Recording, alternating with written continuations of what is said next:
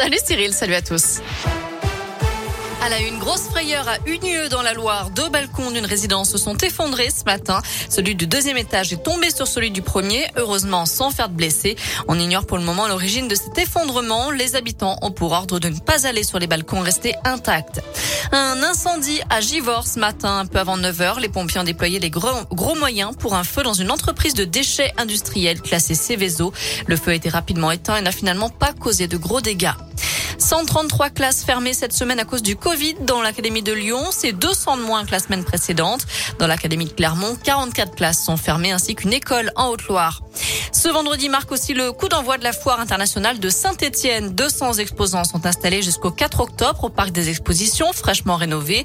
Aujourd'hui, jour de l'ouverture, l'entrée est gratuite. On vous a mis toutes les infos et les horaires sur l'appli Radescoop et radescoop.com.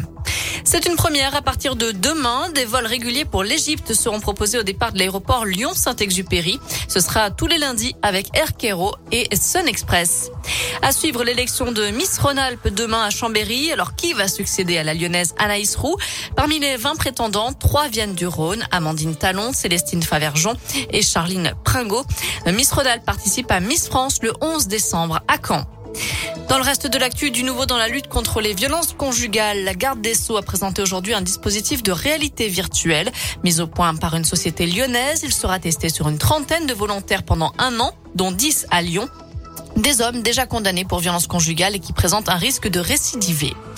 Il a été ministre plusieurs fois dans les années 80 et 90, notamment ministre de l'Intérieur et de la Défense. Le socialiste Paul Quiles s'est décédé. Il avait 79 ans.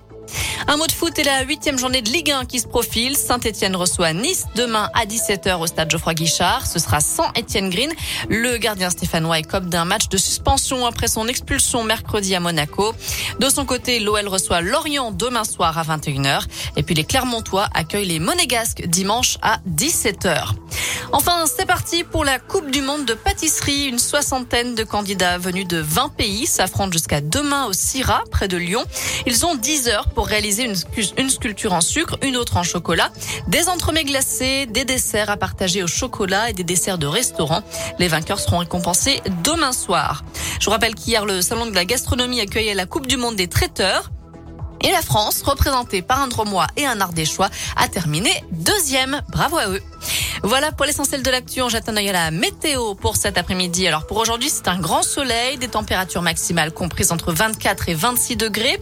En revanche, à partir de demain, il faudra profiter des éclaircies en matinée avant le retour des nuages et des averses dans l'après-midi. La pluie qu'on risque de retrouver à nouveau dimanche dans la région. Merci.